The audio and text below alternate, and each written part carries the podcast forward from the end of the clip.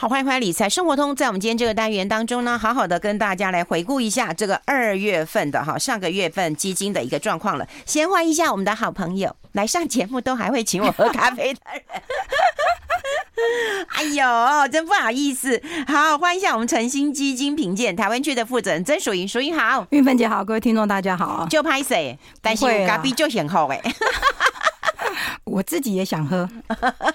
那如果在场面只有我一个人喝，然后你们俩看着我喝，不是很搞笑吗？不会啊，我们我们有很多来宾也是这样。没有，因为你们来宾拿的都不是楼下的杯子，所以你们可以你们可以理解。我拿的楼下的杯子，哎呦，可以啦。我们的我们的我们通告费这么低，我都觉得不好意思了。你没给我钱，我也会来的。你看，就是好朋友，真的，真的，我们真的认识的时间真的也蛮长的。对呀，对呀。但是我觉得也是，就是大家一直在，就是默契也越来越好啊。有，其实我有一些朋友说，我每次听你跟那个云夏云芬小姐讲话，你们两个真的很熟。我说。我们就像姐妹一样，就是 我说投资没有这么严肃，我们不要把投资想这么严肃。虽然投资是一件比较要认真一点的事情，但是真的可以比较轻松一点啦。你看，如果我们两个每次很严肃讨论，你不觉得大家听到我们声音就跑掉了吗？对，听不下去嘛。对啊，因为我之前也有跟几个，就是有些朋友，他们有在做那个 podcast 嘛。哦，然后我就跟他们，他就跟我说：“哎，他我说你为什么要用这么沉重的语气讨论？”这么沉重的议题，我说我说这样子呢，就是你的族群就会只有呃专业的人士或是在行内的人士。可是我说，其实我们一般都是希望多一点的投资大众可以多接触投资嘛。嗯，其实这个是大家其实就。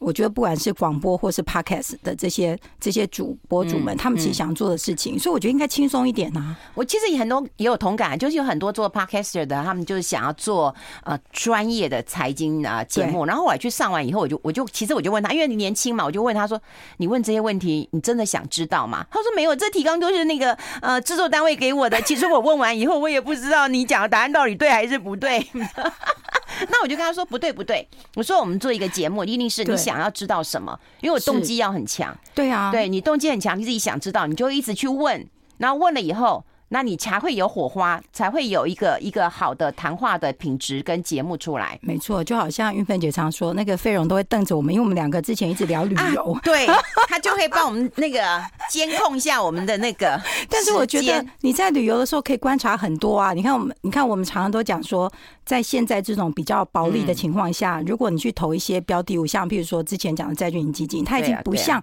很多年前可以给你两位数的报酬。如果它报酬率其实它给你的，譬如说现在十年的十年的这种国债，大概收益率就只有四个 percent 多一些些。但如果你去买了一个货币波动很大，它很容易就把你的呃利，就把你的这些报酬率吃掉一些。那你就要评估一下，这样子的东西是不是适合你，你的风险属性合不合适？嗯，所以其实我觉得有时候，而且我记得我之前我旅行也都会看，我都会说，哎，我在路上有没有观察到什么样的店面可能人潮比较多？嗯，那他们现在店家的状况是怎么样？比如说，哎，商圈跟多年前我来旅行的时候有没有？移转，对啦，我觉得其实这个都都是点点滴滴，这是不是也是职业病啊？对，老实讲是，可是真的职业病。可是我觉得要好奇，是真的职业病。然后看文章报道的时候，也会看一下，说，哎，他这样子讲，跟你的认知一不一样？或是现在的方向是不是？哎，市场的方向是不是这样？其实有时候也会这样子啊。哎，我也很同意啊，因为现在我不管我们讲什么 Chat 什么 GPT 啊，或者是网络上诈骗这么多啊，它因为它真真假假、是是非非，是，所以我觉得像我的个性就是我先存疑，就这是真的吗？然后我去看看里面有哪些问题，你不要认为一下就相信了。以前我们当记者去采访的时候，比方说我去采访淑云，你跟我讲的，我其实我也要先存疑呀，嗯，因为我不知道说你是有没有特别的目的来告诉我，搞不好你也想炒股票啊，然后你告诉我有很多利多，那我就要先存疑，对，我可能就要先理解说，哎，你讲的是真的吗？那有成长吗？那你拿数字给我看。对啊，就验证是怎样？对啊，稍微验证一下。所以，所以有时候其实也是我，我觉得我们有时候也在节目上会提到，就是提及，就是说，说你去一个销售机构，嗯，那他们都会告诉你说，哎，我这个产品的优点是什么？对对对。但是其实你在听，哎，如果你觉得有哪里觉得，哎，好像听起来觉得有点让你自己不是这么的觉得有点小小的疑惑，那我觉得你就应该问。嗯，那我觉得其实基本上他们都会解答的。嗯，对，所以我觉得其实透过这样子的话，你的投资就不会只是永远。远是人家告诉你，而是你会有一些双向的学习，对，对，然后就会进步。我觉得其实，而且你就会越来越看得懂很多。像以前，像我一些呃没有做，像以前念书同学，可能不是从事金融业，跟投资完全没关系。他跟我说：“哎，这个像天书一样。”我说：“其实是因为你们都把它想得太难。”嗯嗯，我说你不要想，你就想你的生活周遭的东西，然后你慢慢的去接触一些东西，然后呃看一些呃报道，然后听一些节目，我觉得你慢慢就会越来越知道他们在讲些什么。对啊，你看像我们每个月，我就想说哦，就是 review 一下这个绩效，啊，从 review 当中你可以知道哦，我有台湾的那股票，那到底我有涨多少？那对照你给我们的资料有没有涨？哎，如果有涨，那就 OK 了啊，你又继续去玩耍吧。没错。对啊，如果你觉得没有，那哪里出问题？你要去想一下。所以刚刚你看运芬姐刚刚前面讲两句话就破题了。我们上个月表现最好的，就跟台股有很大的关系。就是我错了，我又破题了，我又破梗了，我错了，我错了。好，那我们来回顾一下啦。如果说有上个月有台股基金的人，都是赞赞赞，棒棒棒。对啊，真的很很厉害。嗯，对，整个台湾合备销售股票型基金在二月份的美元报酬是负的二点七。嗯，是负的二点七哦，然后呃，债券型大概是负的二点八八。嗯，那如果元币的话呢，股票型是负的一点六五，债券型是负的一点五六。嗯，那你看我这边讲完美元跟元币的话，大家就应该知道，上个月多数的货币对美元就是贬值嘛，贬值了。所以你本来只有负的一点多，转换成美元之后就变负的二点多。对，其实你看这个完全没有难，就是。你只要想你的钱在里面变小变大就行了。嗯，嗯对。那其实表现刚提到，呃，整体的美元报酬是负的二点七。那表现第一名的是我们的台股中小型，嗯，一个月的报酬是四点二七，嗯，然后过去三个月是八点三三，六个月是三点三八，一年是负的二十点五个 percent。对，那中间我们实在就是我们这一月、二月一直涨的。是啊，没错啊，我相信大家很有感吧？二月份涨的应该很有感吧？而且我，呃。刚好那几天，其他市场在二月底那几天，其他市场表现波动比较大。刚我们刚好休息。哦，对 对对，对我们二二二四等于二月二十四号那一天就已经是把二月份都结束了嘛。对对。所以在那个之前，其实台股表现都不错。那刚刚接下来就是二十八那个连连连续假连假，对啊。所以第一名是台湾中小型，我们先跳过第二名讲，第三名是台湾大型。台湾大型一个月是二点五五，三个月六点六五。六个月一个 percent，一年是负二十一，那也不错啊。另外就是欧洲，欧洲其实很怪。我们先休息一下，待会讨论。I like 103, I like radio。好，我们持续跟我们诚心基金评鉴台湾区的负责人曾淑云来聊到了，就是表现比较好的股票型基金，但台湾的股市大家是很有感觉。可欧洲在涨什么东东啊？欧洲，我觉得欧洲其实就反映一个，我觉得其实基本上在反映整个景气稍微好好转。嗯，我觉得就是，我觉得呃，整体的反应都在做啦，并不是说只有呃息的部分，嗯，还有包括呃大家本来很担心的，其实虽然。虽然战争还在持续，没有完结，就没有据点，目前还在点点点当中。但我觉得整个氛围，市场的氛围，现在看似是比较风险意识，我觉得比较没有像之前那么紧张。嗯，所以整个反应在，还有我觉得反应就在这一段时间，还有它的观光旅游。其实最近大家有没有发现？其实，在过去这两个月的时间，我注意到，其实在身旁如果旅游的话比较近的话，大家就是去日本跟泰国。但是如果去长途的话，我听到的基本上就欧洲居多。我朋友都去北欧了。对，对我你看，连极光的都去了。罗弗敦群岛，我说哇，那是在挪威的那个、那个、那个，对啊。其实到都要到挪威去看极光很美啊！我朋友才刚回来啊。是我，所以我觉得，而且因为最近这段时间，我觉得在去年疫情的时候，刚好航空公司有一些航班，然后我觉得现在我觉得有推一些新航线，然后航线再加上航班变多，我觉得现在旅行社很狂推欧洲线呢、欸，因为欧洲的机票，我是听呃就是记者朋友提到，就说其实航空公司他们如果有放出一些比较便宜一点的票，嗯，但我在疫情期间都是个人票嘛，尤其是刚开始的时候，所以你票价都很。贵，那旅行团根本就没有办法成团，因为票价太高了。然后再加上因为通膨关系，物价也高。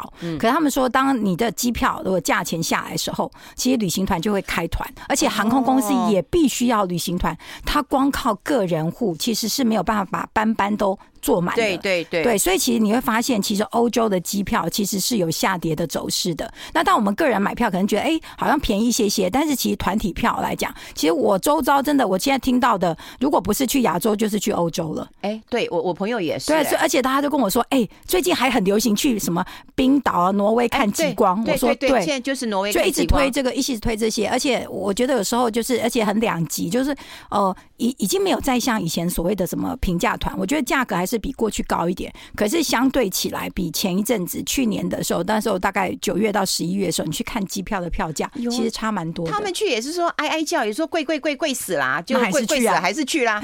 对呀，我因为大没有云芬姐，我们储存了三年的子弹，哎呀。虽然这三年我们也过得不是很不太一定很好，但是呢，感觉上就觉得哦，三年了都没有出门去。对啊，你看，真的整整大家都被关了两三年了哦。但是也我觉得人真的很多，有啊，大家都跑了很奇怪的地方啊。我我一个朋友还跑去那个叫什么？哎，那叫什么？有那个斯里兰卡哦，斯里兰卡。对，他跑去那边，我跟他说，嗯，住那个呃那个变色龙爬到你身上去，因为我我我很怕动物啊，所以所以他也问我要不要去那个，我我说我不要，因为那边就很多动物，我对动物我只能喜欢狗。其他喜欢哦，没关系，我连狗都没有很喜欢哦。狗狗我觉得还可以啊，有些猫其实我怕怕的，远观可以啊，但但但我我很怕它抓我。但是我觉得斯里兰卡是小昆虫吧？有小昆虫啊，还有变色龙啊。对啊，这个我也不行，我不喜欢。你就去住那个超五星的啊，对，我也不要，因为有虫会掉下来。应该我还蛮怕的。那你去过柬埔寨吗？没。我去过柬埔寨，没有那么夸张啊。哦，我喜欢繁华所在啊，你就都市女，都市女性嘛，你就只能在都市了，只能在都市。好啦，那你就去看极光好了。对，哎，看极光，我我呃朋友刚回来，哦，我看那个他那个极光在那个跳舞，真太漂亮了，太漂亮了，这样子。嗯所以等一下你会发现，就听众留言说叫韵芬姐开一团啊，可以一起去啊。哎，那表现比较差的，其实也可以猜得到，金砖四国都不好。对，然后贵金属也开始嗯从神坛上面跌落下来了。对，还有一月份涨很多的这种大中华的，尤其是香港、中国都是对，因为它一月份涨涨太多了，它一月份一月份正涨很多，一月份那时候涨两位数字，很可怕，疯狂的涨，疯狂的涨啊！那时候就一月份的时候疯狂的涨，嗯。所以其实二月表现，二月份表现最差的组别，第一名是贵金属，嗯，那它一个月的美元报酬是负的十三点五五，嗯嗯，然后三个月是负的二点一五，六个月是十四，一年是负的二十一，所以你看这个组别，你真的波动性很强，太大。太大了，所以其实就是真的，如果有做配置的话，就是卫星的配置啦，然后可能稍微还要看一下时点，因为这个老实讲，像这个长期都还这么大的亏损，而且短期一个月的话，它其实做定期定额的波动也。也很大，对，所以投资人还是要稍微留意一下。嗯、那再就是香港，我们刚刚提到的，就是上个月就一月份的时候涨幅很大，也是反弹啊，对，跟中国一样一起反弹，没错。所以香港是负十，那中国是负的九点二三，嗯，那三个月的话，呃，香港是正的五点六，中国是正的四点二。然后六个月香港是负的零点三，中国是负五。那一年香港是负十四，中国是负二十一，都不好啊，都不好。而且他们的走势会比较贴近，就方向会是趋近的。嗯，对，所以其实一月份真的大幅的反弹，然后其实我觉得就反弹幅度拉得很快。然后到二月份的时候，它又休息修正了。那中间就夹杂了一个越南股票。那我觉得越南，因为它其实越南从去年的下半年其实表现的就稍微比较疲软一点。那我觉得好哎，对。但我之前也跟投资人提过，越越南股市很浅，然后他能够投资，他能够选的标的并不多。那你如果外资要能选的标的就更少，所以他其实很容易受到这种。所以我觉得管理团队在配置上来讲，反正相对就会比较辛苦。所以他在二月份美元报酬是负的九点三六，三个月是正的零点四，六个月是负二十二，一年是负三十三。嗯，对，不过因为台湾的话，其实大概纯正纯纯的越南股票大概应该只有两档还是三档，而且还要另外好像还有一档 ETF 啊，对，标的物比是太多，对对对对，所以投资人稍微留意一下，因为这种浅碟的股票啊，其实尤其你看浅碟的股票，然后它的股市其实大概挂牌的标的物也比较少，嗯，那你外资能买的标的又更少，对，然后如果要卖也是都是卖这些，没错，所以你要卖的时候大家都抢着卖，你要买的时候大家都抢着买，是一样的，因为大家的标标的都很靠近啊，对，所以其实是差不多的，所以大家还是要留意一下。那刚刚讲的表现最差的国还是很差，没错。中间在呃金砖四国前面有个泰国，那泰国也是我觉得也波动很大。那刚刚玉芬姐提到的金砖四国像巴西。巴西的话是负的八点九六，然后金砖四国是负的七点七，这一个月哦，然后三个月是负六跟负一点三，六个月也是负的六点九，负的四，一年是负九跟负十八。啊，你前面有个中国，现在有个巴西，对不对？你这金砖四国两国都这么烂，都这么烂啊，所以没办法，都夹在中间。然后俄罗斯那坏东西 也不用讨论了，对不对？对，这个哎，这个这个已经已经过了一年了。最近我看到好多报道都在讲回，好像在回顾这个乌俄之间一年了。我觉得一年是那天我们几个朋友在说，我说啊，我说这个这样子之后，这个国家很难重建。嗯。对他们说怎么重建，现在还边打怎么重建，嗯，所以其实看起来就比较，我觉得会比较困扰一点啦。所以其实大家，我觉得而且会引起，像我看到有人下有一篇文章下标是，他们觉得这个是近年来造成就难民移动人口最大的一个事件。对，大家之前是呃乌克兰跑出来，对不对？对。那天我们看到一个新闻，外电新闻，就是说芬兰他们也要筑高墙，对，因为有担心俄罗斯的人。他要跑去芬兰，所以其实我觉得现在就是这个这个部分的话，可能之后对大家如果去欧洲旅游，尤其是自己自助行的话，就要稍微留意一下，因为你难民比较多，难免就是街上的就是人，然后比较复杂一些啦。对，嗯嗯。好，我们待会要先休息一下了哈，然后呃进一下广告，听一下那个中网新闻网的新闻，然后我们两点钟时我们来谈谈那个。呃，债券的一个市场，债券在今年大家都会认为说它应该回归到正常的轨道上了啦，哈，应该也是这样的一个状况了啊。看起来这个呃二月份的确是有这样的一个氛围，那表现的比较差的还是围绕在波动比较大的这个货币市场当中，像南非币，像新兴国家，我们待会一起来讨论。我们先休息一下，那么进一下广告，我们两点继续回来谈。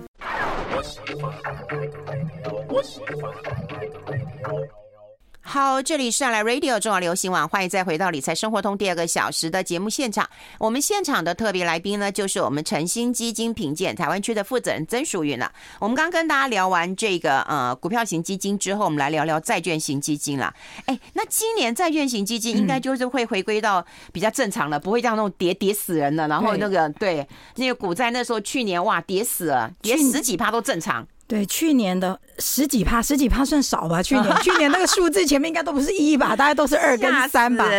对，去去年其实老实讲，二零二二年真的是。股市跟债市都很艰困的一年，嗯，所以我觉得，尤其是债市，因为其实像我们前面第一段就有提到，其实债券市场已经不是可以随随便便可以交出两位数报酬率的资产，对对。那如果你你涨的时候都没有涨两位数，就跌的时候前面会出现一跟二，其实是蛮吓人的，嗯。但可是因为去年呢，因为一直不断的升息，嗯，所以其实，在升息的时候，大家都知道，其实利息跟你的价格是反向嘛，嗯，所以你利率升得越高，所以你那个 P 你的那个价格就往下跌。那为什么今年大多数大家就觉得在今年的状况上都看好，就比较认为债券市场的那个。很糟糕的那一年已经过去，是因为利息就大家都看，在今年的上半年，甚至有更激进一点，会觉得大概就在第呃三四月份，可能息就会先停下来。嗯，那升息停下来之后呢，那可能就会看经济状况。嗯，然后这个息就利息有可能会往下走。嗯，所以利息往下走的时候，价格就会上来嘛。我们刚刚前面讲，它是一个跷跷板，就会上来。所以这是为什么大家都看好今年，觉得今年的债市会表现的比较好，比较有空间的情况。嗯哼。对，那但是呢，同样的，那今年在债市，但债券也有投资等级债。还有高收益债，就是还有非投资等债，对，非些非投资等级的债券。那这时候你就想说，哎，那要选什么样的？那我觉得投资等级债啊，是今年听你的逻辑的。今年的话，基本上大家投资等级债会相对稳健，嗯嗯，会相对稳健一些。那当然还是会有人会觉得说，哎，投机等投资等级债赚的不够多，那可能就会想去买一些高收益债。对，那可是问题是你你去买高收益债的话，就要看市场的氛围。譬如说，如果现在大家风险意识很高，嗯。风险意识很高的时候，你是不是就会怕那些发债种的公司会 default 会倒，嗯，或是他付不出息来，嗯，对不对？然后他就会展延。那如果这样的话，你是不是就不太敢碰？嗯，对。那同样的，可是呢，所以你看，一般哦，这些高收益债券或新兴市场债券，它为什么要拿息来吸引你？嗯，因为他觉得你来投资的时候，你的风险比较高嘛。嗯，所以他就要贴水贴多一点给你，让你利息高一点，你才愿意。因为你愿意要付这么高的风险嘛。对，那是所以也就是说，市况如果比较好的时候，当大家觉得比较不要讲升平，就是说整个市况如果比较稳定的时候，你是会觉得那个风险会比较低一点。嗯，那你就会比较愿意去哎，那我就。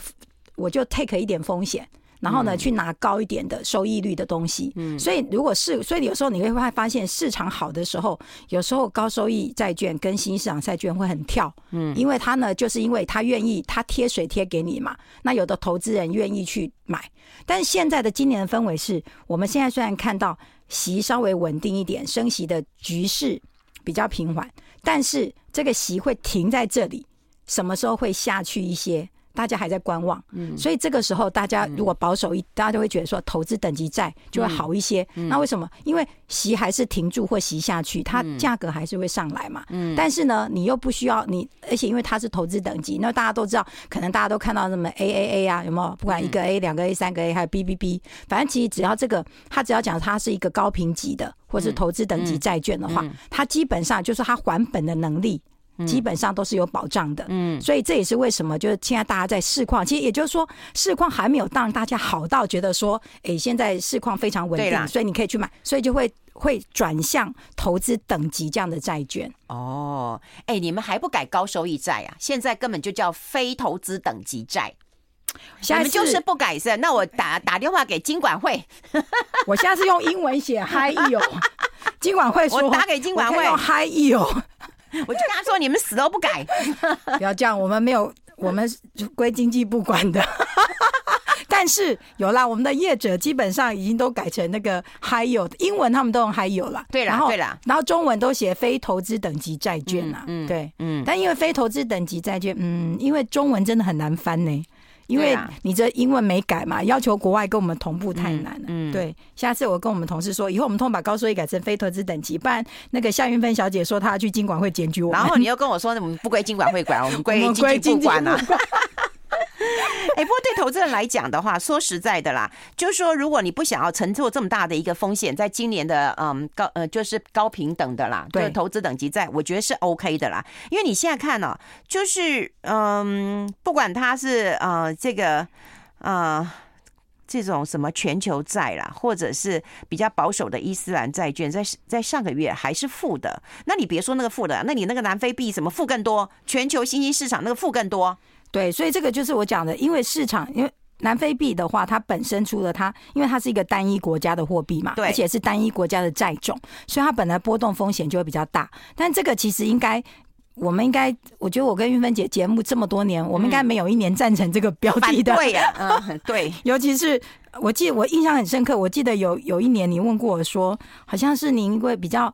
好像还是年长的朋友，年纪比较大了，结果银行理专还让他买这个南非兰特。哦，我觉得真的真的。今日的业绩就是明日的业障啊！对 对对，真的，这个这个就是一个比较比较风险比较高的啦。嗯，对。那我们刚刚前面有提到，其实整体台湾合备销售债券型基金，其实在二月份美元报酬是负的二点八八，嗯，但元币是负的一点五六，嗯，所以我们就用元币来看，那其实表现最好的其实是欧元的非投资等级债券啊。嗯，但是虽然他表现比较好，但是他的报酬率是负的零点一七。老实说，也没有太理想。对呀，老实讲也没有太理想。嗯，然后再来就是美元的呃多元化债券是短期的，是负的零点三二。这个我不觉得一般投资人也不会买。对，因为台湾投资人就只喜欢新兴市场债。非投资等级债券，对，其实以前高评级的债券在台湾投资人其实也不是很受青睐。我觉得是这几年市况比较市场比较波动，高投高评级的债券，一般的投资人接受度开始变高。以前这种高评级债券都是法人在买，哎，法人会有钱人，对，因为他们要稳稳定的息嘛。这个我们好像很久以前曾经有一次我们就在讲嘛，我一百万拿三趴，人家一千万一亿拿三趴，人家那个总数就很多了，所以对他们来讲。没有风险越低越好，这种标的，然后可以抵抗通膨，然后比定存好，就我觉得这个就是他们他们要的标的，因为它的金额够大。嗯，对。那可是，一般的投资，像我们这样子，我们投资的时候，当然希望那个获利的报酬率高一些，所以我们就会比较愿意弄去去投资一些风险比较高的一些标的物。那我们刚刚提到，呃，是欧元的非投资等级债券、美元的多元化债券，然后定期债券。跟南非兰特，刚刚玉芬姐也提到，南非兰特短期是负的零点五七，嗯，可是还是投提醒投资人，其实这个标的的波动很大。然后再来是欧元的多元化债券，哇，对，那其实中间就夹杂了像什么通膨连结啦、可转换债啊，然后什么日元啊、欧元债，所以其实整体来讲话，其实前十名是比较分散的，对。嗯，是比较分散在各种不同区块，你会看到有欧元的、美元的，有南非兰特的，然后甚至于有一些呃，像什么欧元债券的灵活策略，就它其实所有的债种呃，它就不分短中期，它都可以投。那其实台湾投资人还会除了欧元的非投资等级之外，也会看美元的非投资等级债券。嗯，嗯，那美元非投资等级债券不在前十名，但是它大概呃，元币报酬的话，上个月是负的一点二六，对，负的一点二六。不用看了，你的表格没有，因为太多了。然后全球非投资等级是负的一点三五，所以其实即使是非投资等级在院，其实在二月份市况比较好的情况下，它有一些反弹，但是基本上它的报酬率还是负数的啦。对，只是没有之前的这么悲壮啊。对，我只能讲悲壮，因为我我看了好几，我们自己我们的公司发很多篇文章都在讲二零二二年，他们都用一个英文单字，他们都用 difficult。就我每次想 difficult 它怎么翻？艰苦、艰困、困难，就是基本上他们都用这个英文单字来形容二零二二年的股债市了。对，那我们只能讲说，今年看起来股债市应该是可以摆脱去年这么不好的情况，尤其是债市。那只是说，但是还是提醒，就像我前面前面几一刚开始提的。为什么现在会有高评级？大家比较往高评级债券，也是因为大家看市况的状况。嗯、那投资人也可以多留意一下，就是当然就是 Fed 的动动向会蛮影响我们整个的利率市场的。哦，好，了解了解，让大家对于这个上个月的呃股债基金都有初步了解。非常谢谢我们的好朋友诚心基金评鉴台湾区的负责人曾淑云，谢谢淑云，谢谢。谢谢